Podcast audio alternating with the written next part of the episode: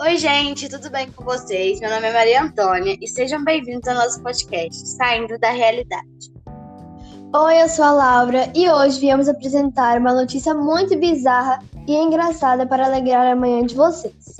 Doze camelos foram desclassificados de um concurso de beleza do Festival de Camelos lá na Arábia Saudita.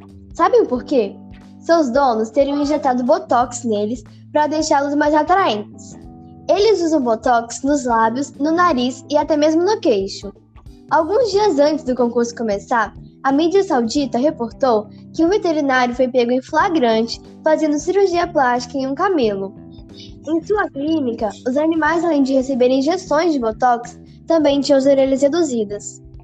E não para por aí. Existem também algumas garantias. A idade dos camelos é verificada através de seus dentes. Todos os animais devem ser microchipados para competir e algumas disputas exigem exame de sangue. No festival de camelos, os camelos são obrigados a dormir na noite anterior à competição com os juízes. Se tudo isso falhar, ainda existe uma garantia antiga. Antes dos vencedores serem anunciados, os donos dos camelos têm que jurar em um Alcorão, o livro sagrado, sobre a idade e a propriedade dos animais.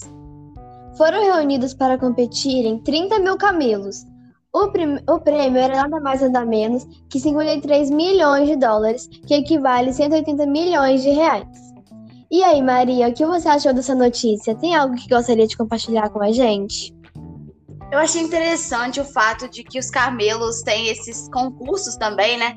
E um padrão de beleza, apesar de que os humanos que lucram acima disso, né? Tipo, 180 milhões de reais, não é pouco.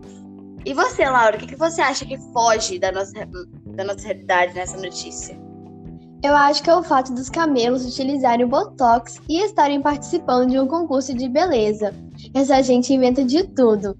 Podemos acrescentar também que o que foge da nossa realidade é que nós não convivemos com camelos. Isso aí. E assim nós encerramos o nosso podcast da semana. Esperamos que vocês tenham gostado da notícia de hoje. Nos vemos na próxima semana. Tchau. Tchau.